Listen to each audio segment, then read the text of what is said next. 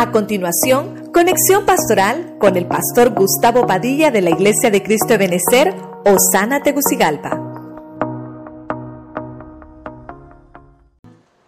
Bendiciones, bendiciones una vez más. Estamos aquí con ustedes, hermanos, para llevarles una palabra a tiempo del Señor. Así que rápidamente quiero que este día vayamos al Salmo 62, verso 7 en la versión de las Américas. Quiero que me acompañe y leemos la palabra en el nombre del Padre, del Hijo y del Espíritu Santo.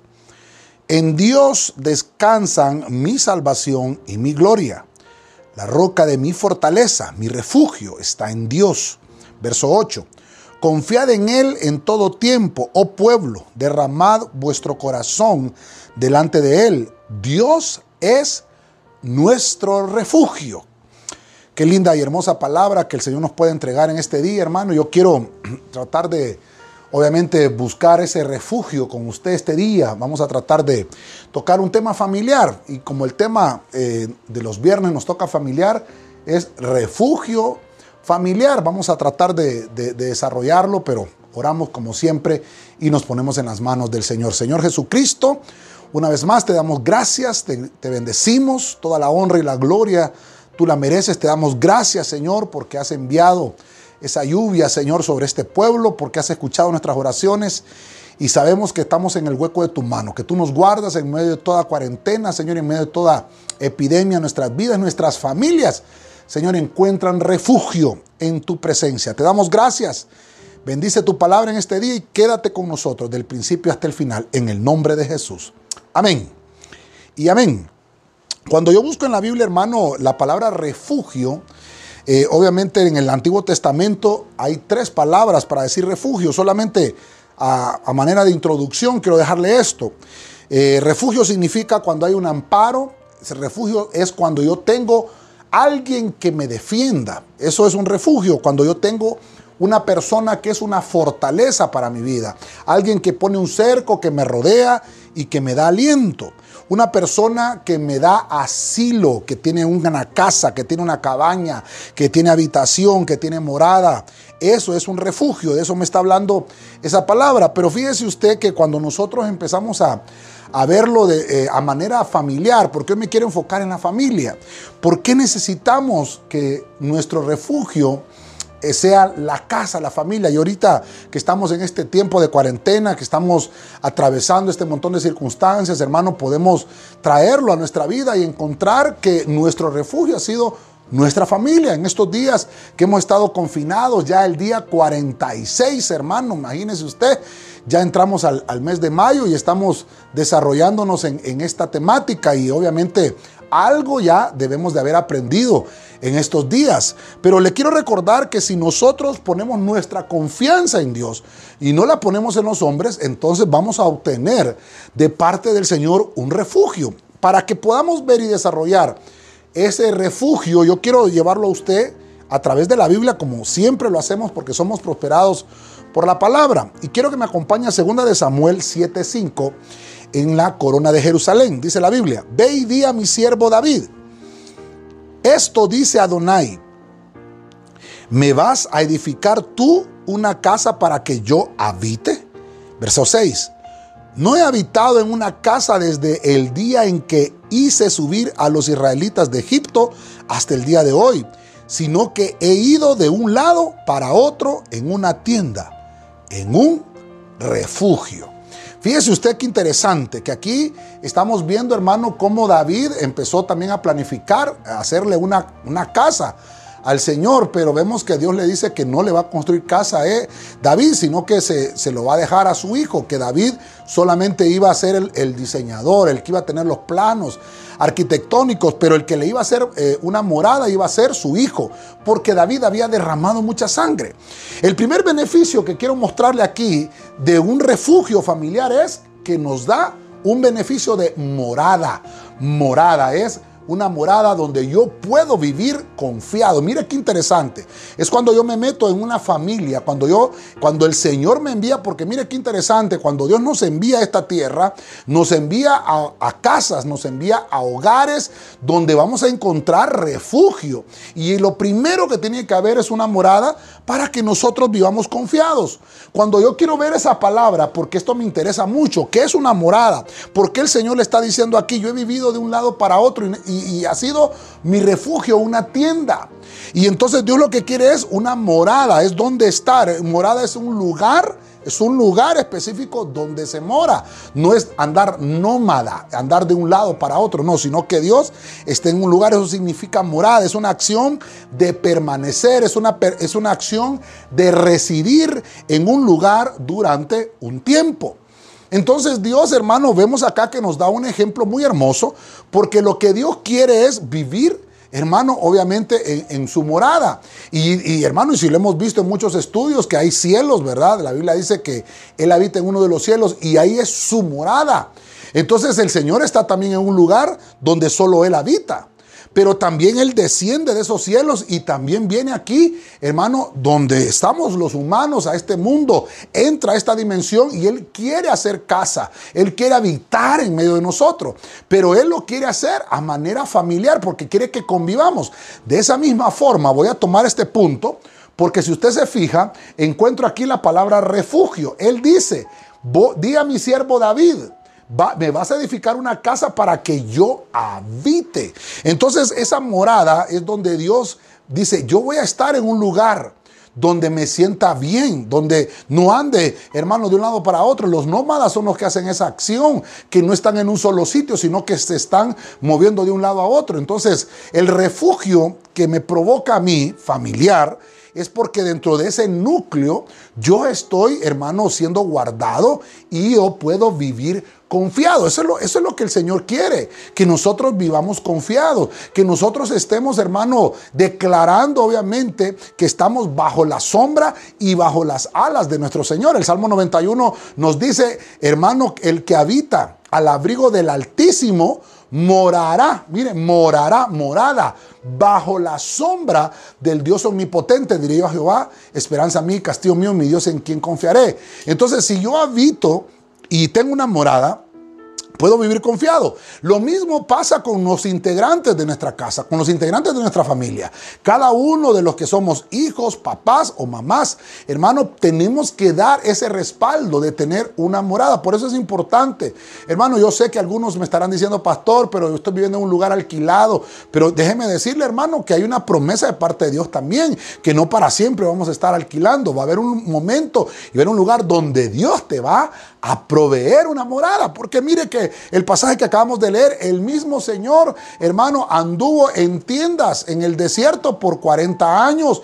Y todavía cuando Josué, hermano, tomó eh, Canaán, hermano, la tierra prometida, la tierra de abundancia, todavía no había un lugar donde, donde descansara, donde morara el Señor. Pero dice el Señor, ha sido un refugio. Esa tienda fue un refugio. Entonces, nosotros en nuestras casas, y en nuestras familias. Tenemos que darle gracias al Señor porque hemos encontrado en nuestra casa, en nuestra familia, hemos encontrado refugio. Cuando tenemos familiares que nos, que nos arropan, que nos dan abrigo, que nos apoyan en todas nuestras circunstancias, cuando nos apoyan en todo lo que nosotros emprendemos, eso es refugio, es encontrar un respaldo en medio de cualquier circunstancia.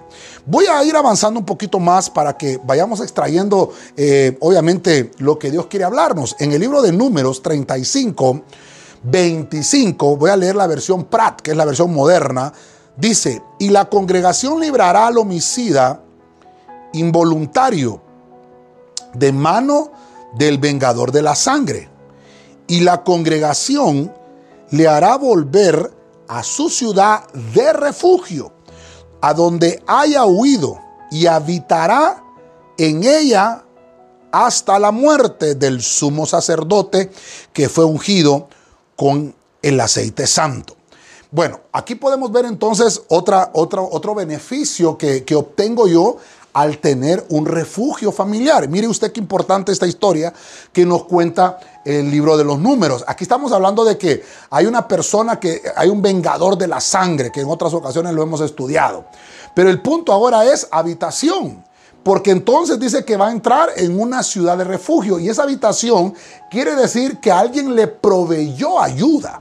Quiere decir que hubieron personas que tuvieron compasión de él y que tuvieron misericordia. Entonces, en nuestras casas, por eso es que los, los, hijos, hermano, tienen que regresar el corazón de los padres a los hijos y el de los hijos a los padres, para que puedan entender, hermano, que se provee ayuda en una familia, en una casa. Por eso es que los hijos, hermano, a veces dicen, no, pues me voy de la casa, me voy a ser independiente, necesito mi espacio, ya no quiero vivir con nadie, yo ya me siento solo y puedo vivir solo, me puedo mantener solo. Perfecto, yo sé que hay edades en las cuales eh, una persona ya está adulta y puede hacerlo, y yo no, no estoy en contra de eso, pero sí quiero dejarte algo muy importante.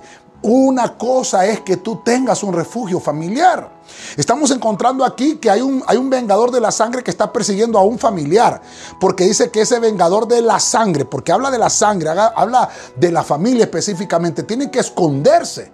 Y dice que va a buscar una ciudad de refugio. Fíjese usted, la congregación le hará regresar a su ciudad de refugio. Hay una enseñanza muy hermosa que le hemos enseñado en la doctrina hace mucho tiempo atrás y hemos hablado de las ciudades de refugio. Cuando Josué tomó, hermanos, la, la tierra de abundancia, se hicieron ciudades de refugio para que todos aquellos que tuvieran problemas, tanto, obviamente lo podemos trasladar a nuestro, a nuestro tiempo. Cuando hubieran problemas espirituales, de índole espiritual, de ancestros familiares, de cosas que nos persiguen, porque a veces nosotros no sabemos, hermanos, las circunstancias o los pecados de nuestros padres o de nuestros abuelos. Porque la isla dice que el Señor aborrece, hermano, hasta la tercera y hasta la cuarta generación de los que han hecho cosas malas. Y nosotros a veces, hermanos, somos el resultado de malas decisiones a veces que nuestros padres tuvieron en el pasado y y, vienen a caer sobre nosotros. Por eso hay un versículo que dice que los padres probaron las uvas agrias y la dentera le dio a los hijos. Entonces necesitamos un refugio, necesitamos una habitación. Una habitación es una, es una parte de, de la casa que está separada por partes, por paredes, por tabiques y que dividen una habitación de otra en ese mismo edificio. Obviamente está eh, destinada esa, esa habitación a descansar. Esa habitación está destinada, hermano, a que usted pueda tener reposo.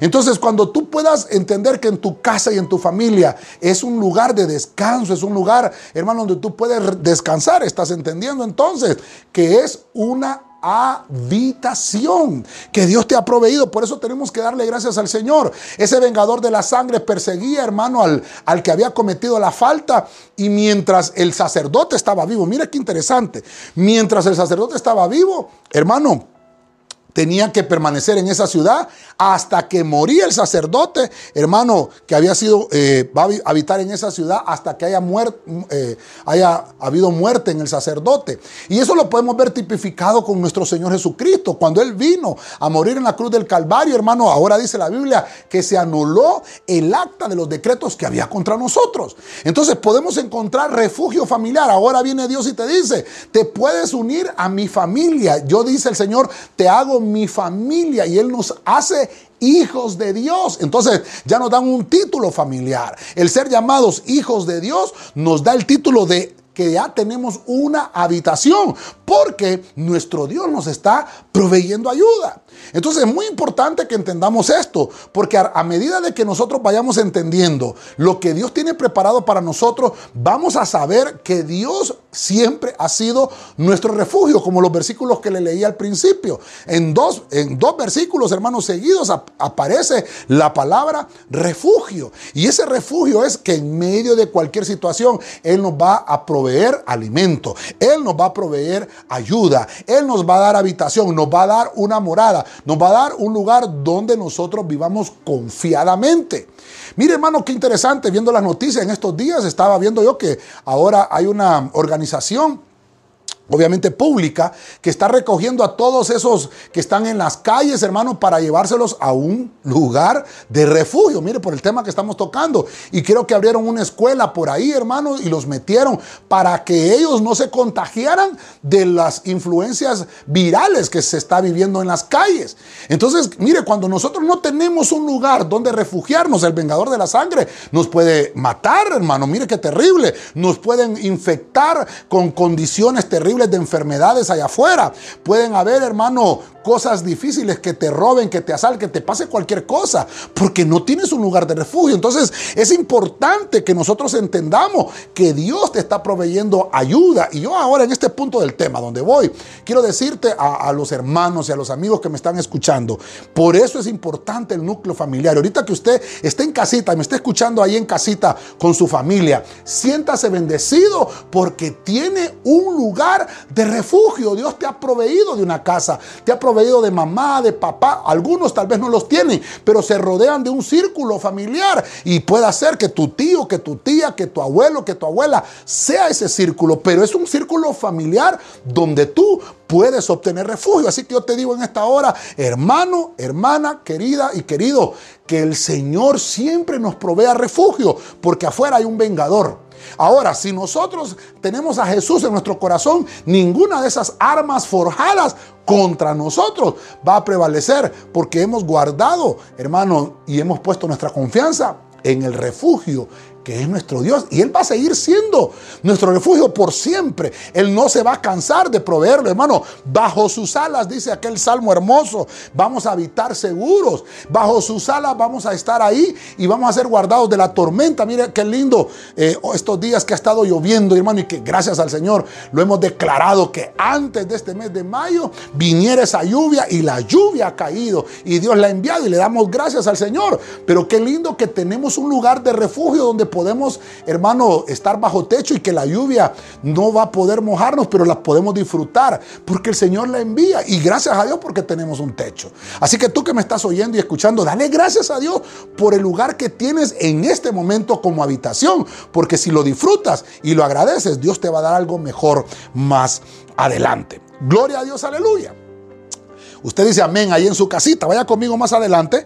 Vamos a leer el libro de Proverbios de Salomón, 14, 26, Biblia textual. Dice la Biblia, en el temor de Yahweh hay fuerte confianza que servirá de refugio a los hijos. Mire qué dice, verso 27. El temor de Yahweh es manantial de vida que aparta de los lazos de la muerte. Esta, esta versión me gustó y por eso se la traje, hermano, porque habla de algo muy importante y muy hermoso. Porque en primer lugar estamos hablando de que hay un refugio familiar. Entonces el tercer punto que puedo verle ahora es que hay un refugio familiar que provoca que en esa casa, en esa familia hay un manantial, una fuente de suministros. ¿Qué es un manantial? Es, es una naciente. Eh, un manantial es una vertiente, es una fuente natural que obviamente brota agua, brota vida. Donde hay agua hay vida.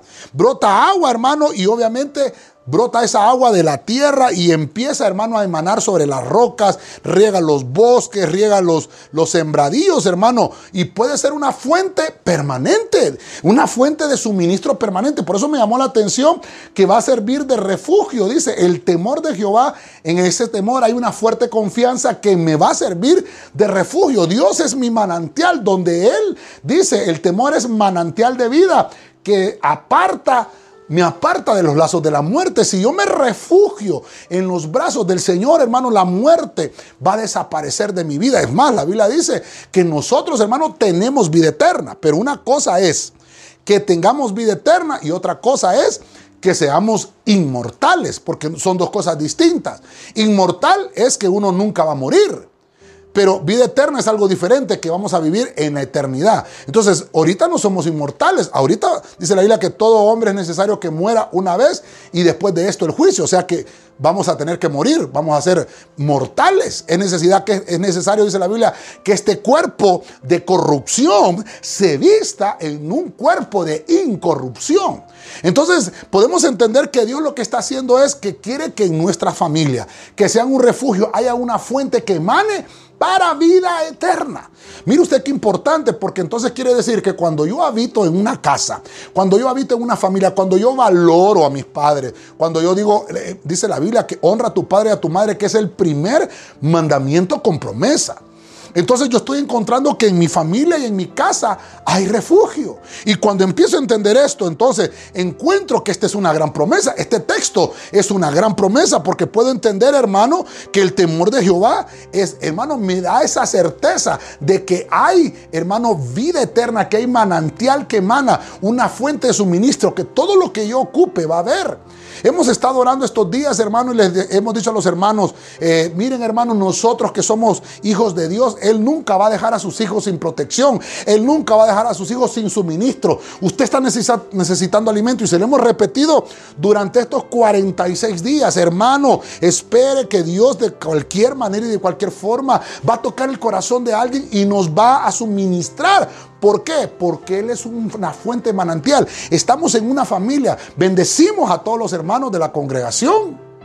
Aquellos que, que estamos aportando y que estamos ayudando. Porque aquí todos somos una familia. Tenemos un refugio familiar. Y ninguno va a perecer porque la Biblia dice que la iglesia al principio no se decían cada uno de ellos decir que era suyo propio lo que tenía, sino que lo compartían con el otro. Entonces igual nosotros, porque se ha prometido una gloria mayor para la, para la casa postrera, y en este caso sería para la familia postrera, que somos nosotros, con mayor hermano razón tenemos que compartir de las cosas que Dios nos ha dado, de los bienes que Dios ha puesto en medio de nosotros. Así que es muy importante que entendamos entonces que el Señor siempre va a ser nuestro refugio, que el Señor siempre va a ser nuestra fuerza y que todas las personas que Él ha puesto alrededor de nosotros, Él nos ha rodeado de personas, es porque Él sabe que necesitamos de esas personas. Esas personas que nos rodean, nuestros familiares. Porque hermano, déjame decirte, hay gente que dice, yo no hubiera querido nacer en Honduras, hubiera querido nacer en otro país. Imagínate que hubiera nacido ahorita en Italia Italia, Dios santo, con todo esto que está pasando en Italia. O hay gente que ha dicho, yo quisiera estar en Estados Unidos. Imagínate ahorita en Estados Unidos cómo están las cosas. Démosle gracias a Dios porque donde estamos ha sido la voluntad del Señor, donde hemos nacido, porque Él ha prometido que donde nos ha puesto es nuestro refugio. Entonces nuestro país, nuestra nación es nuestro refugio, es nuestra familia, es nuestra patria.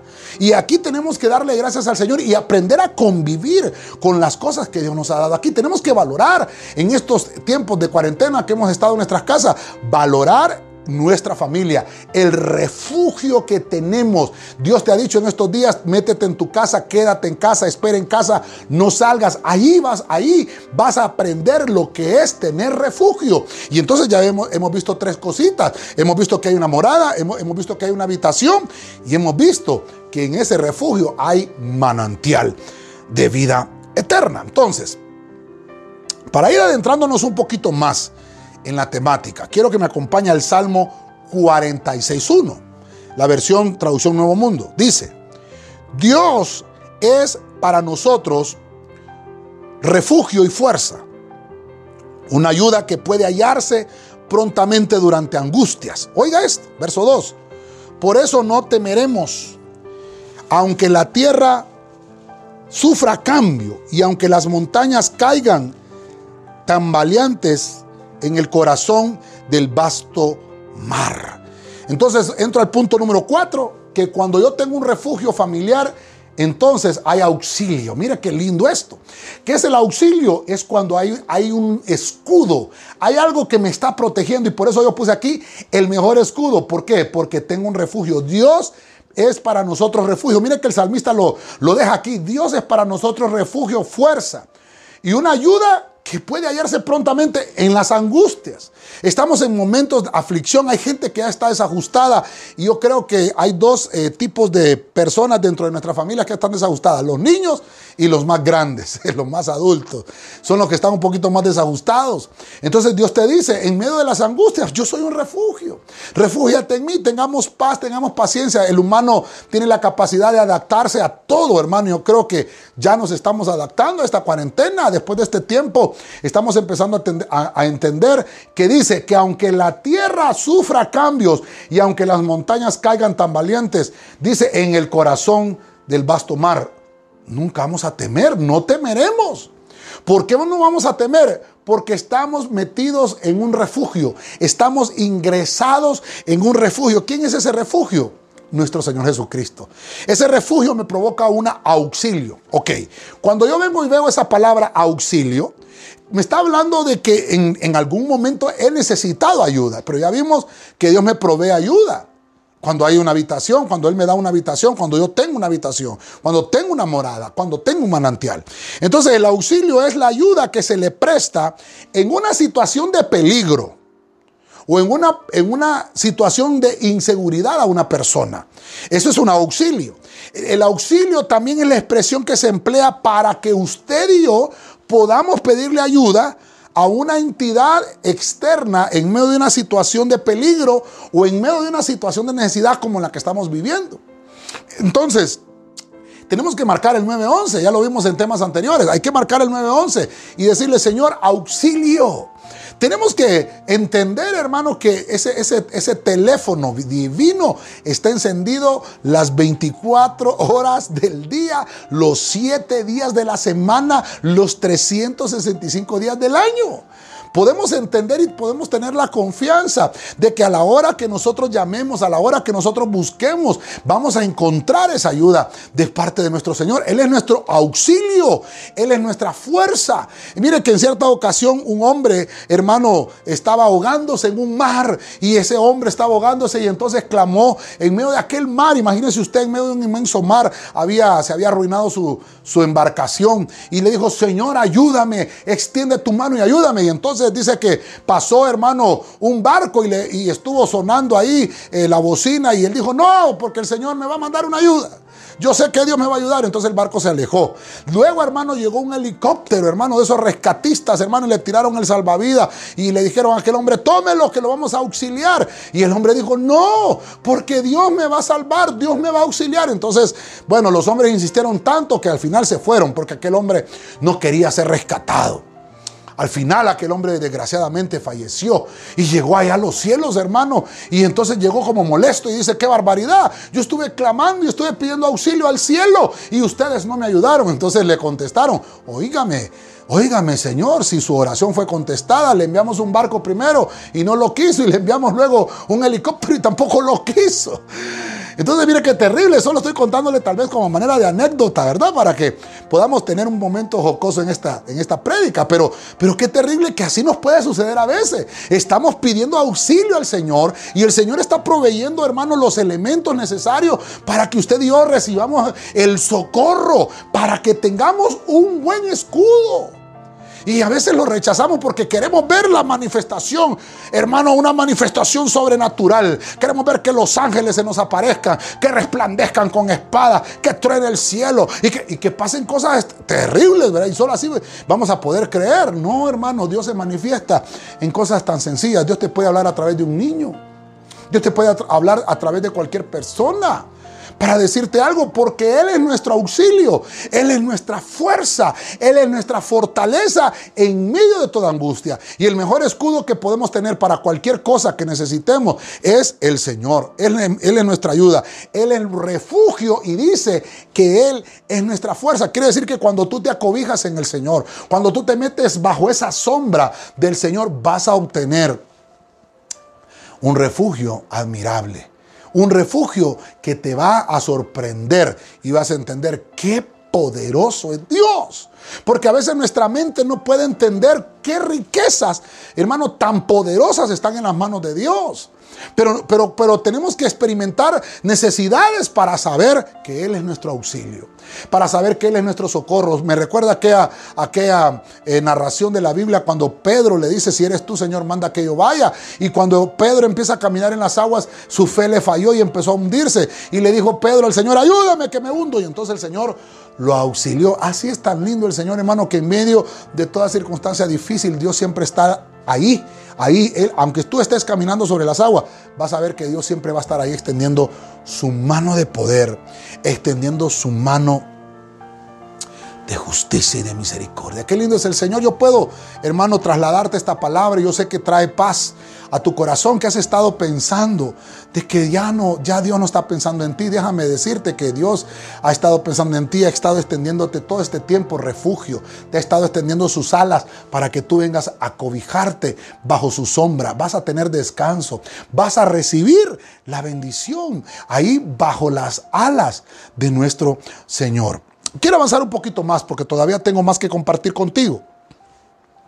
El profeta Isaías 33:15 me habla de lo siguiente. Voy a leerla, Dios habla hoy.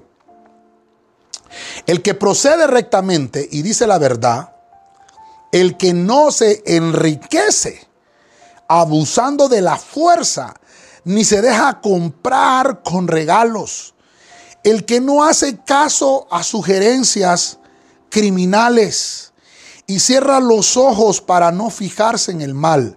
Verso 16. Ese vivirá seguro. Tendrá su refugio en una fortaleza de rocas. Siempre tendrá pan y el agua no le fallará. Ay, hermano, mire qué lindo estos versículos. Cada vez que yo estoy tratando de preparar estos temas y, poner los versículos que Dios me da, me gozo. Y mire, vamos por el punto 5. ¿Qué provoca un refugio familiar. Hay seguridad. Seguridad es que Dios nos ha librado del peligro. Por eso es que me gusta en el versículo 16 que dice, ese va a vivir seguro, tendrá refugio. ¿Quién es ese hermano? Mire, es uno que, que, uno que actúa con rectitud y que no se enriquecen abusando de la fuerza. Hermano, qué terrible cómo podemos encontrar gente que en estos tiempos está abusando de los precios, hermano, por, por la situación económica. Mire, mire qué terrible la Biblia lo que dice. El que procede rectamente, el que dice la verdad, que no hay mentira en él, que hace caso, mire que hace caso, ah, obediencia, que eh, y cierra los ojos para no fijarse en el mal, ese, ese tiene refugio. Ese, ese, mire, vive seguro en una fortaleza, ah, hermano, de rocas, hermano, ¿qué es la roca? La roca es Cristo. Es cuando nosotros estamos seguros, cuando yo busco la palabra seguridad. Hoy estamos viviendo y esa palabra seguridad tiene que estar marcada en nosotros porque vamos a vivir con esa palabra de ahora en adelante. Tenemos que tener las manos limpias, tenemos que usar caretas, hermano, tenemos que ponernos cubrebocas, tenemos que usar todo tipo de precauciones. Seguridad. Seguridad es la ausencia del peligro. Seguridad es la ausencia del riesgo. ¿Qué es la seguridad? Es la sensación que tiene un ser humano de confianza. O la, confianza que puede tener una, una persona en otra. Mire qué interesante. Entonces, yo no sé si usted confía verdaderamente en el Señor. Porque a veces lo decimos en los labios, hermano, compartimos textos en el Facebook, pero en realidad a veces no lo creemos. A veces no lo vivimos. Entonces yo, yo te quiero trasladar y te quiero hacer pensar este día que estamos hablando este tema familiar. ¿En realidad piensas que Dios es tu refugio? En realidad le puedes entregar totalmente la confianza al Señor y decirle, yo creo que estoy en tus manos y que tú me has librado del peligro. Ah, hemos hablado con varios hermanos que han estado expuestos, hermano, en medio de esta pandemia, están eh, atendiendo personas que están con, con el virus y todo esto, y hemos estado en oración. Y yo les digo a los hermanos, bueno hermanos, a ustedes les toca trabajar, pues nos toca a nosotros orar por ustedes. En lo que ustedes obedecen y hacen caso a las, a las instrucciones y ustedes se cubren y guardan todos los protocolos de seguridad, entonces esa obediencia va a provocar que el cielo también ponga un blindaje divino en su vida. Que la sangre de Cristo los rodee por todos lados, desde la coronilla hasta las plantas de los pies. Y que nada pueda tocarlos porque viven confiados en el Señor. Esto no quiere decir que, ah, bueno, entonces como soy cristiano voy a salir a la calle y voy a ir a... No, no, no, no, no se trata de eso. Porque fíjese qué interesante, alguien me puso en el Facebook, hermano. Eh, yo estoy trasladando la prédica y dándoles palabras de aliento, de ánimo y hemos estado también ayudando hermanos y toda la cuestión que hemos hecho. Y alguien me puso en mi Facebook, ajá, pastor, ¿y por qué no va a los hospitales si está tan confiado a orar por los enfermos para que sean sanados? Imagínese usted. Yo no le contesté, pues, y me, puse a reflexionar en, en lo que él me puso. Y entonces logré entender muchas cosas, porque la Biblia también habla de eso. El sabio mira el mal y se aparta. Porque siempre hemos ido a orar por los enfermos, no solamente cuando hay una pandemia. Nosotros tenemos un equipo del Buen Samaritano entre la congregación y desde que comenzamos el ministerio hace más de seis años hemos estado realizando, hermano, obras internas en el ministerio y obras externas. Y hemos orado por los enfermos. Hemos orado, hermano, en los hospitales, hemos orado en los asilos, hermano, en los orfanatorios. Hemos ido a visitar niños infectados de SIDA. Bueno, los hermanos que me están viendo y que pertenecen al equipo del Buen Samaritano no me van a dejar mentiroso. Y obviamente ahora estamos viviendo en un tiempo bien difícil, donde es fácil decir, bueno, ¿dónde está el Dios que, que, predican estos cristianos? Vamos a ver, oren para que se vaya esta enfermedad. Pero nuestra confianza, por eso el tema es nuestro refugio. Yo puedo entender que Dios me ha librado del peligro. Y dice la Biblia que uno puedo tentar a Dios, porque hermano, imagínense qué terrible. No lo podemos tentar a Él, solamente hay que tenemos que obedecer.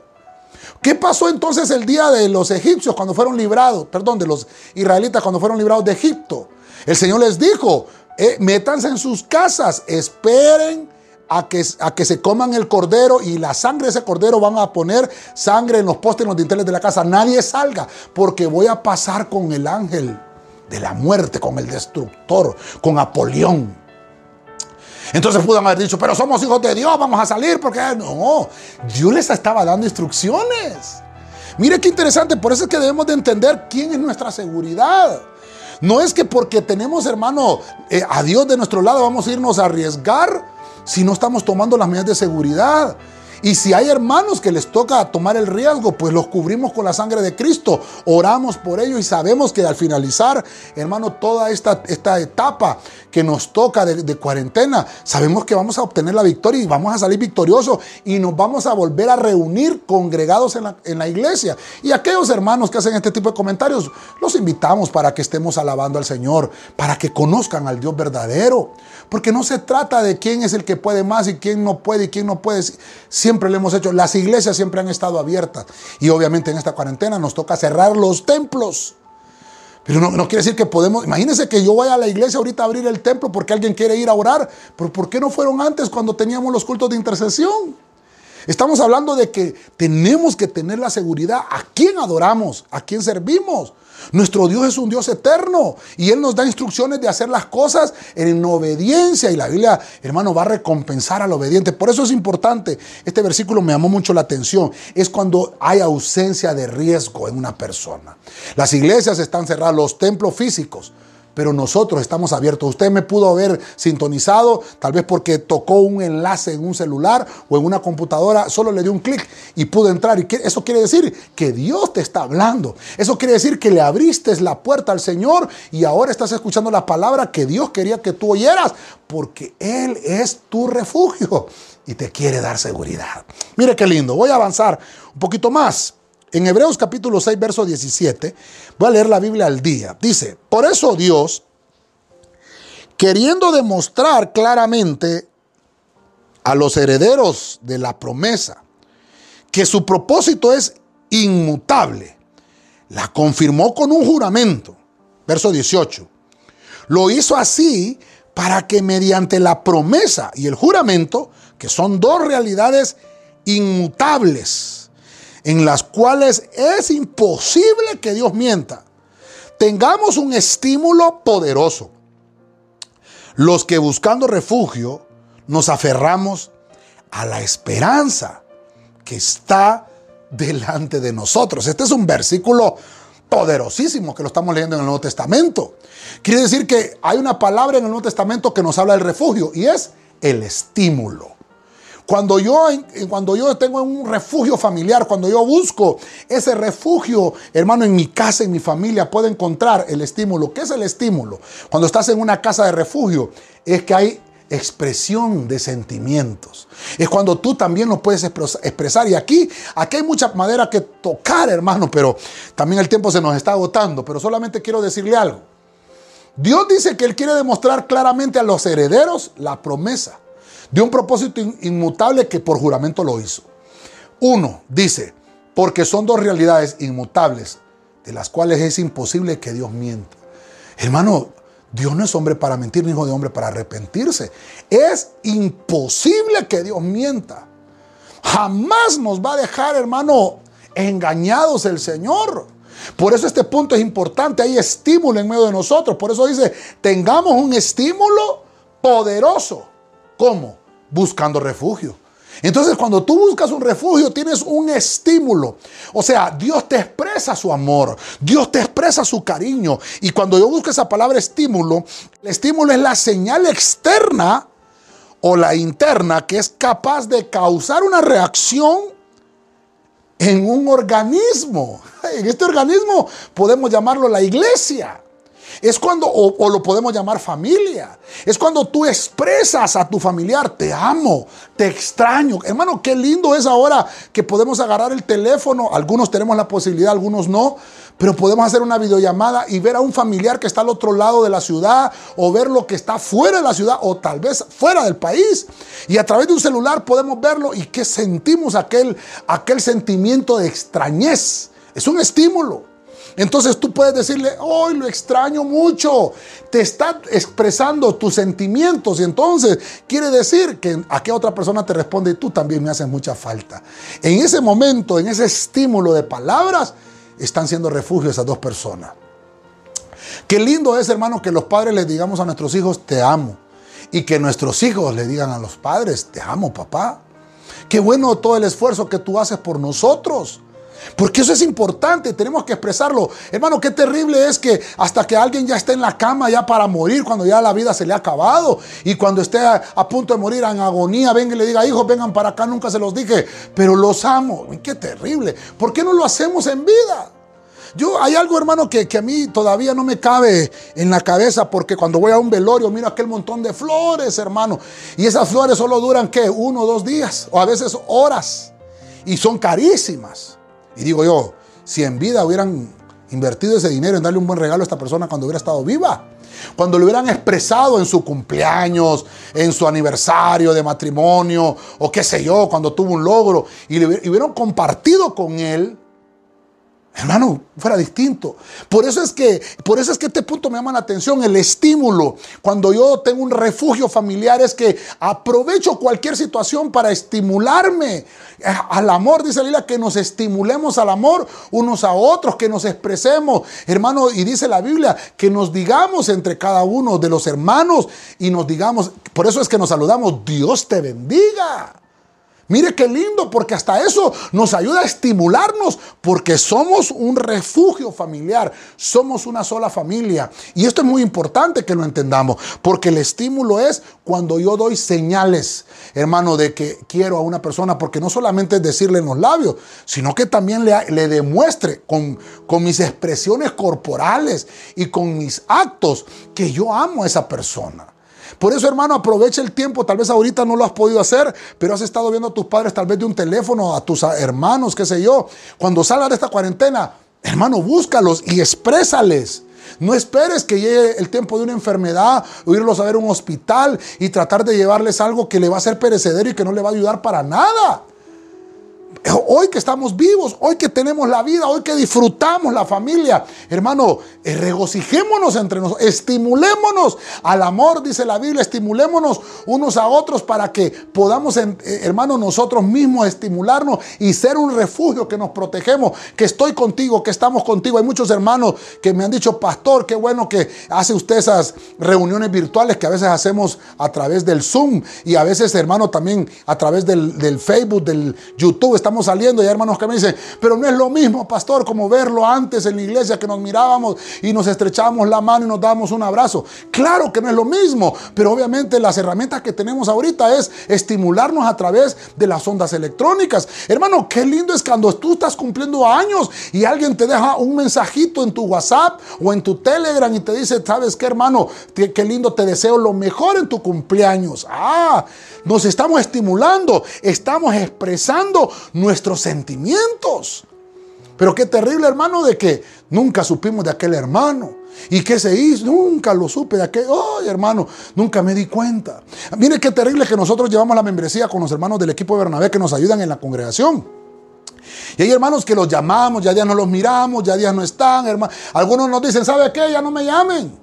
Bueno, nuestra tarea era llamarlo. No quiere que lo llamemos, entonces lo vamos a borrar de la lista, no lo vamos a llamar, pero es una ordenanza bíblica que nos estimulemos, que podamos entender que el único que puede darnos esta expresión de gratitud hacia el otro hermano es Hermano, el estímulo del amor, expresar porque somos refugio. Así como Cristo nos tiene los brazos extendidos, nosotros como iglesia también a todos aquellos que quieran regresar a los caminos del Señor, la iglesia está abierta. Estamos en el año de la reconciliación. Mire qué lindo, mire qué lindo. Vamos a ir finalizando.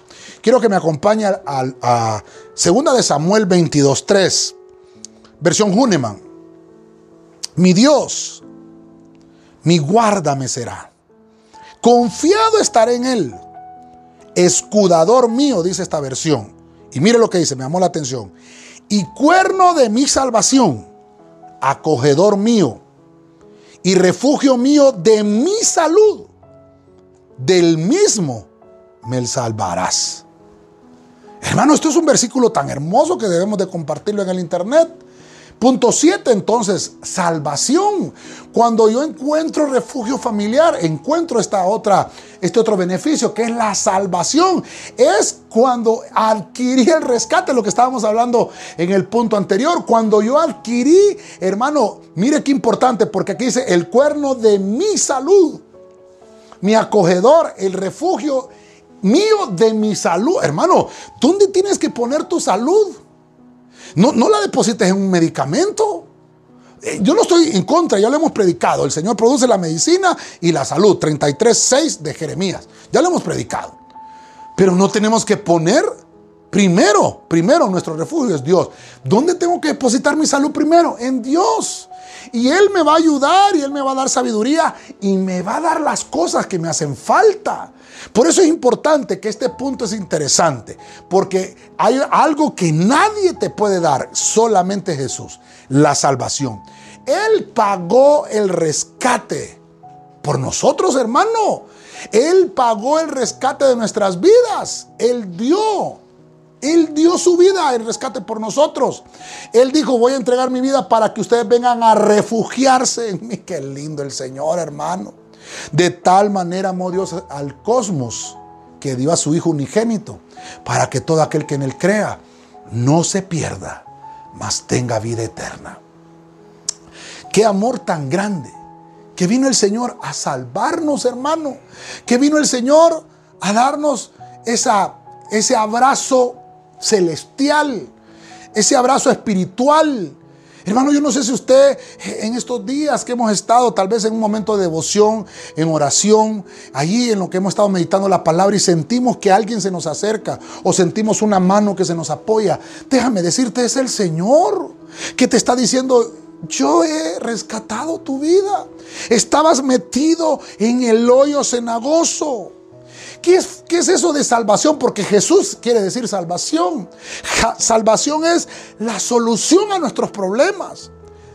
Salvación es la liberación que hemos tenido de un peligro. Es el rescate en medio de una amenaza. Es, hermano, el rescate en medio de una situación difícil. Es alguien que nos ha salvado y que nos permite refugiarnos en Él.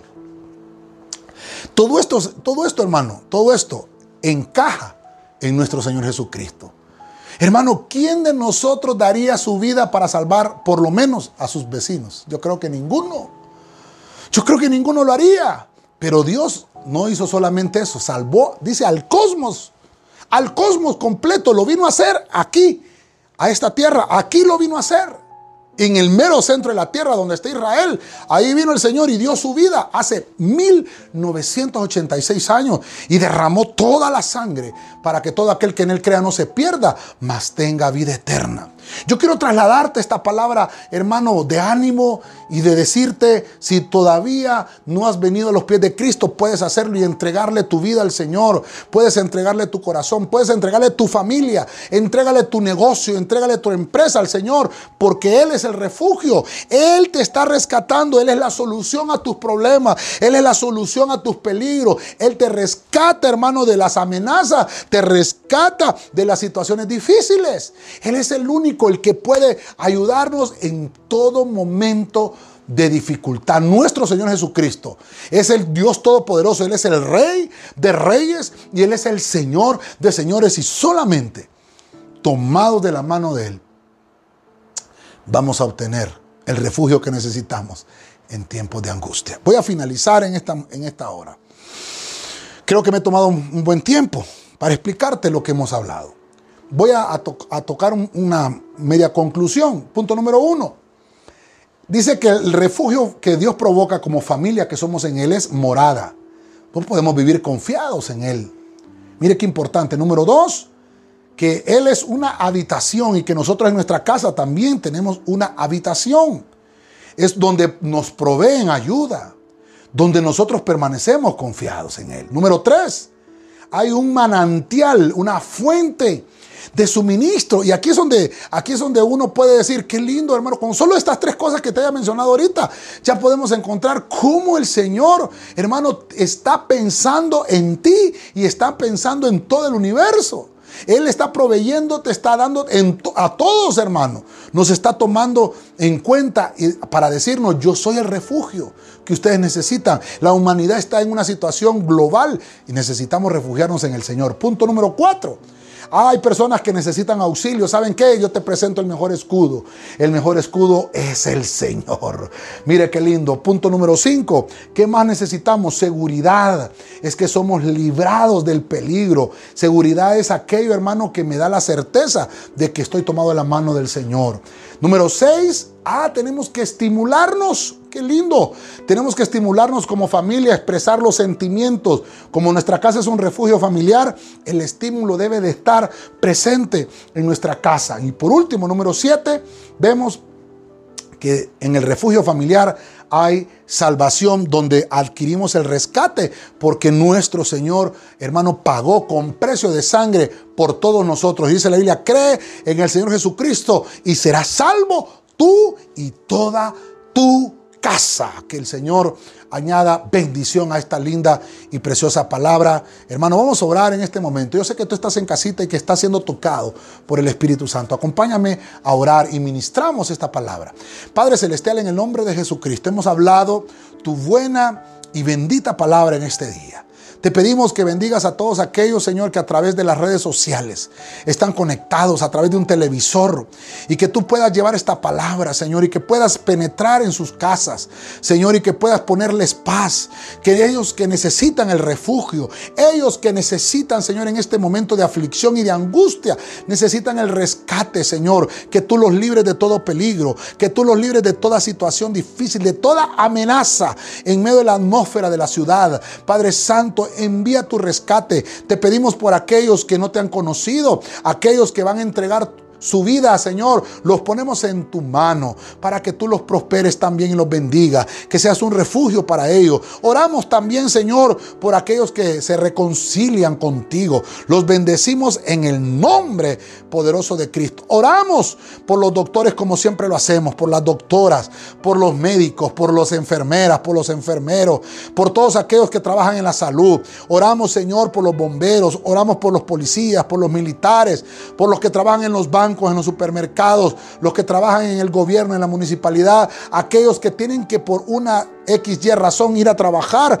Bendícelo, Señor. Sea un escudo, sea un refugio, como hemos hablado en este día. Sea un refugio para ellos. Sea una morada, habitación, manantial, auxilio, seguridad, estímulo y salvación en medio de toda circunstancia difícil. Oramos por la iglesia también. Bendecimos a cada uno de los hermanos y hermanas. Oramos por sus ofrendas, por sus diezmos y por sus aportaciones. Y te pedimos que los multipliques en sus manos, que los bendigas, que los hagas hagas prosperar, que haya un manto de salud rodeándolos en sus casas, que todo lo que haga en sus manos prospere, esa fuente de riqueza nunca se seque y el manantial que has puesto en sus manos, sean bendecidos los negocios, sean bendecidas las empresas, los empleos y los trabajos, Señor, en el nombre de Jesucristo. Te damos gracias que esta palabra quede sembrada y que dé fruto al 100%. Gracias te damos, Señor, en el nombre de Jesucristo. Amén. Y Amén. Esperamos, hermano, que el Señor esté llenándote de paz y de gozo y esperamos que esta palabra sea de mucha bendición para tu vida. Que Dios te guarde y nos vemos en la próxima. Dios les bendiga.